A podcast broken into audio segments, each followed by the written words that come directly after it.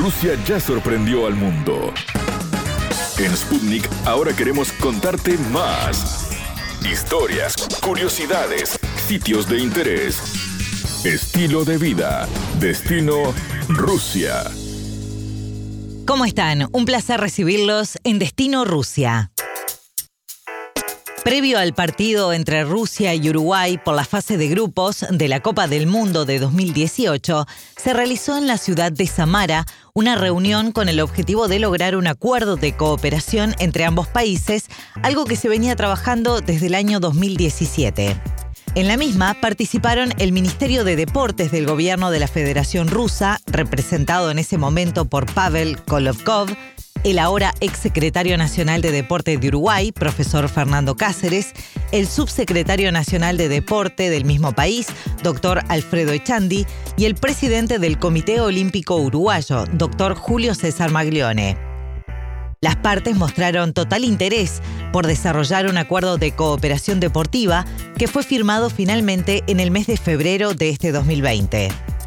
El acuerdo brindará pruebas a deportistas uruguayos para perfeccionarse en centros de alto rendimiento en Rusia, los cuales tienen un gran nivel internacional. Conversamos con el ex secretario nacional de deporte del país suramericano y el mayor impulsor durante su gestión para que este convenio deportivo entre Rusia y Uruguay fuera una realidad. La entrevista. Fernando Cáceres es uruguayo y hasta el 29 de febrero ocupó el cargo de secretario nacional del deporte de Uruguay y fue el encargado un poco de llevar adelante un acuerdo muy importante que se firmó con Rusia a nivel del deporte, entre otros rubros, pero nos interesa hablar específicamente del tema deportivo. Bienvenido, Fernando. Bueno, buenas tardes, muchas gracias por la invitación, un placer compartir el espacio.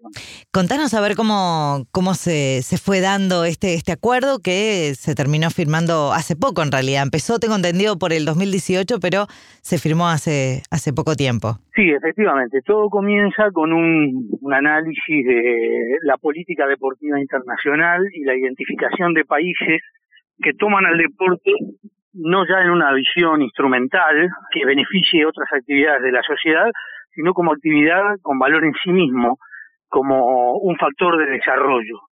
En ese sentido, se identifica a Rusia como un país que claramente concibe al deporte como un factor de desarrollo, como constructor de identidad y que lo ha tomado como una también una una oportunidad de diálogo y de relacionamiento internacional con los países y con entidades internacionales. Con esa identificación del perfil de concepción del deporte de la Federación Rusa, iniciamos gestiones para buscar un nivel de acercamiento que nos permitiera plantear la posibilidad de un convenio de cooperación y asistencia técnica. El primer contacto se hace en el año 2017 y es un contacto de carácter más eh, exploratorio, pero donde se declaran las eh, la voluntad de ambas partes de avanzar en la redacción de un acuerdo. Y como bien decís tú, en el año 2018, en ocasión de la celebración de la Copa del Mundo, Uruguay juega un partido eh, recordado por todos en la ciudad de Samara.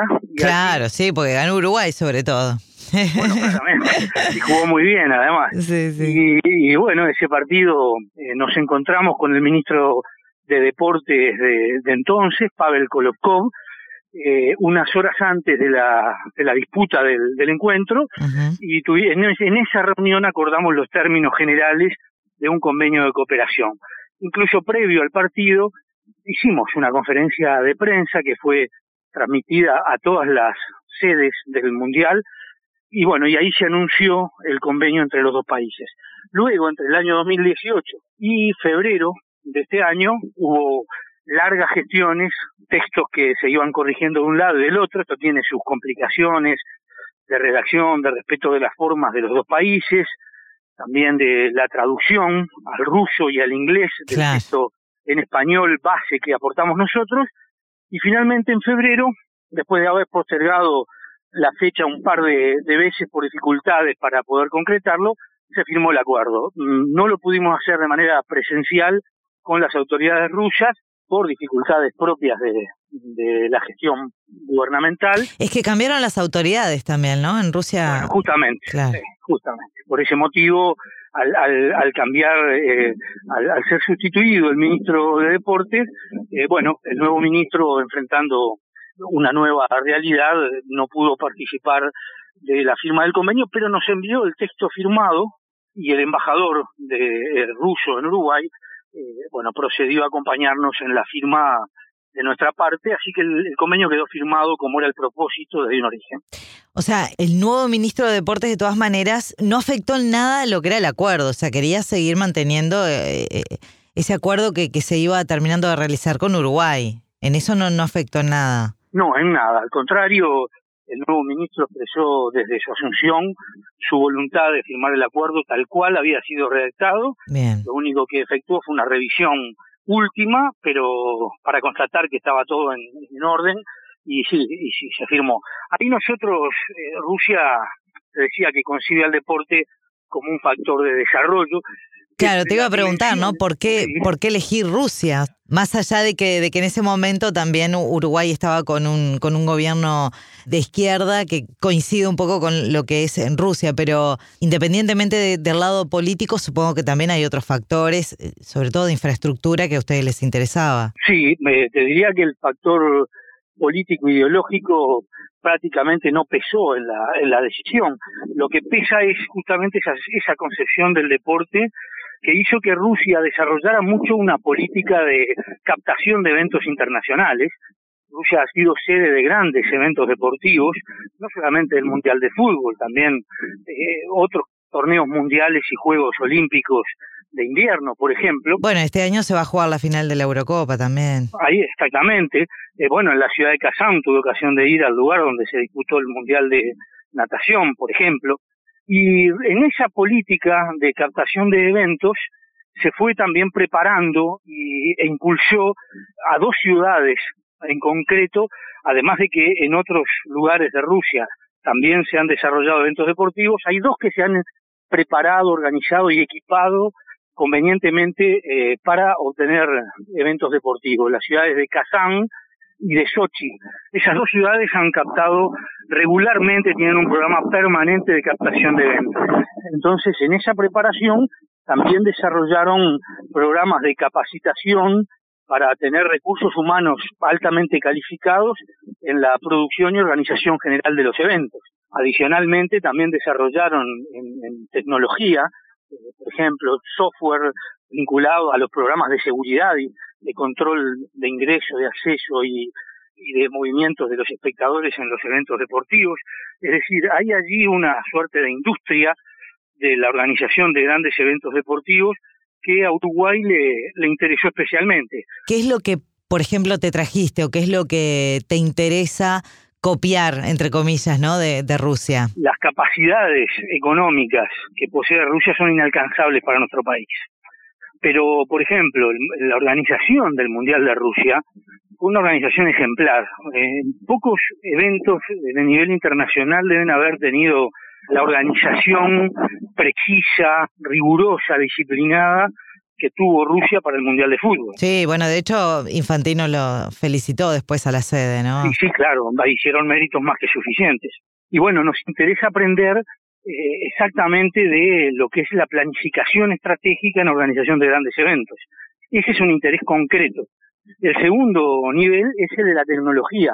Nosotros acá incorporamos tecnología, eh, por ejemplo, en, los, en las canchas, en los estadios de fútbol de Nacional, Peñarol y las cámaras móviles de identificación facial para garantizar la seguridad de espectadores en los partidos de fútbol, también se utiliza en el básquetbol, pero es tecnología importada. En cambio, Rusia ha generado su propia, su propio software y Uruguay se ha caracterizado por tener una producción de software importante. Entonces a nosotros nos interesa, no te diría de copiar, pero sí de inspirarnos en, en lo que han sido estas propuestas que viene llevando adelante Rusia en materia de eventos deportivos para desarrollar nuestra propia tecnología. Ese es un segundo nivel que nos interesa muy especialmente. Y después Rusia tiene una infraestructura y un equipamiento deportivo en algunas disciplinas de altísimo nivel. Te mencioné a Kazán, donde se desarrolló el Mundial de, Natación. Eh, lo que son las instalaciones en materia de natación es realmente increíble. Y, por ejemplo, en Kazán también, desarrollo de centros de tenis, eh, el hipódromo, el hipódromo de Kazán es una, una joya, y bueno, nosotros pensamos que ya más en términos convencionales, el convenio puede dar lugar al intercambio de deportistas, entrenadores, y expertos en distintas disciplinas del deporte. Ahí va, a eso iba ahora, que, que nos cuentes de, de qué se trata el, el, el, convenio, ¿no? ¿Qué es lo que brinda Uruguay y qué es lo que brinda Rusia? Porque me imagino que entre las dos se van a complementar y se van a brindar cosas. Sí, mira, los convenios de esta naturaleza suelen funcionar de la siguiente manera. Si hay envío de técnicos, expertos, deportistas, entrenadores, eh, profesionales bueno, en ese caso, el costo de envío de los recursos humanos al país contraparte lo carga al país que lo envía. Es decir, si Uruguay envía mañana entrenadores de fútbol o deportistas en diferentes disciplinas, el traslado lo tiene que sustentar económicamente el país de origen. Una vez que llegan a territorio del país contraparte, a Rusia, allí se hace cargo el país que los recibe de todo lo que es el alojamiento, la alimentación, los traslados y el dinero suficiente para que ellos puedan eh, cumplir con sus trabajos que son de distinta naturaleza.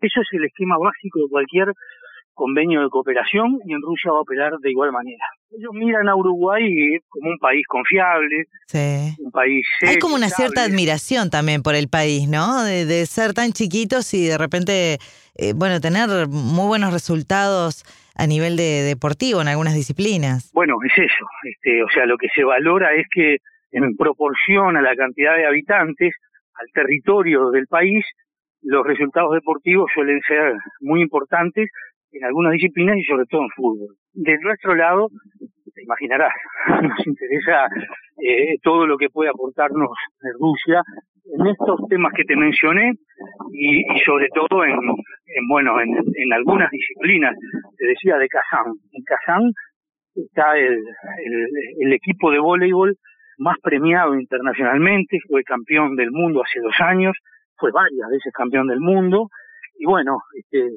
ellos tienen en distintas disciplinas un nivel internacional que para deportistas uruguayos sería fantástico poder conocer y poder entrenar en esas condiciones. ¿Cuándo empezaría a hacerse realidad este convenio? O sea, ¿cuándo irían los primeros deportistas, por ejemplo, a, a Rusia? Bueno, al haberse firmado en el mes de febrero, ya le corresponderá a la nueva administración de gobierno claro. establecer lo que se llama el calendario de cooperación. Bien. Primero se firma el acuerdo marco, que es lo que hicimos nosotros, y luego se firma un calendario en el cual se establecen fechas, cuáles son las disciplinas que se van a trabajar, eh, qué cantidad de deportistas, entrenadores, profesionales. ¿Cuánto tiempo también, no? Porque ¿Cuánto tiempo? Que, claro. ¿Cuánto tiempo? ¿Qué tipo de eventos? Por ejemplo, se trata de tecnología, si vienen técnicos técnicos en organización de eventos de Rusia a Uruguay o si va una representación de Uruguay a conocer la experiencia en el propio territorio ruso, es decir, eso se, eso se tiene que acordar ahora en este nuevo periodo según lo determinen las nuevas autoridades. Lo único que me gustaría agregar es que tuve ocasión de, en, en este recorrido de, de trabajo. Claro, porque vos has ido a Rusia, ¿no? Ya un par de veces, dos o tres veces. Tres veces. Tres veces. Tres veces. Uh -huh. Fui tres veces por motivaciones diferentes. En una, fíjate, cuando hablamos de eventos, no solamente son los eventos propiamente deportivos. La primera vez que fui a Rusia, fui a la ciudad de Kazán, donde establecí los primeros contactos, porque allí se desarrolló el encuentro mundial, se llama MINEPS, pero se, es el encuentro mundial de ministros y altos cargos del deporte de todos los países del mundo, un evento de, de altísimo nivel, Divino. una gran cantidad de participantes. Allí se definió lo que se conoce como el Plan de Acción de Kazán para el desarrollo e impulso de la educación física y el deporte. Esa fue la primera vez que participé, Uruguay participó de la redacción final del documento, de este plan de Kazán, que es un plan de carácter estratégico para el desarrollo del deporte mundial, y luego fui en dos ocasiones más, eh, una de ellas en el Mundial. Y lo que me gustaría destacar es la, bueno, la, la amabilidad y hospitalidad del pueblo ruso, en la ciudad que sea. Tuve ocasión de visitar cuatro o cinco ciudades. A ver, Moscú, Kazán, Sochi también. Sochi, Samara. Samara, claro, San que donde fue el partido.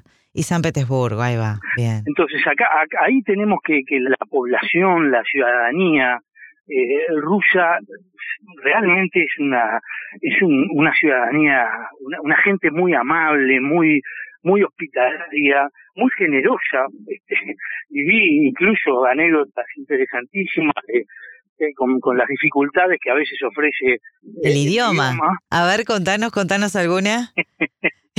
bueno, por, ejemplo, una muy menor que ahora me viene a, a la mente, pero este eh, tratando de, de, cenar una noche, entré a un, a un supermercado, bueno, yo estaba en una casa y estaba solo, ¿eh?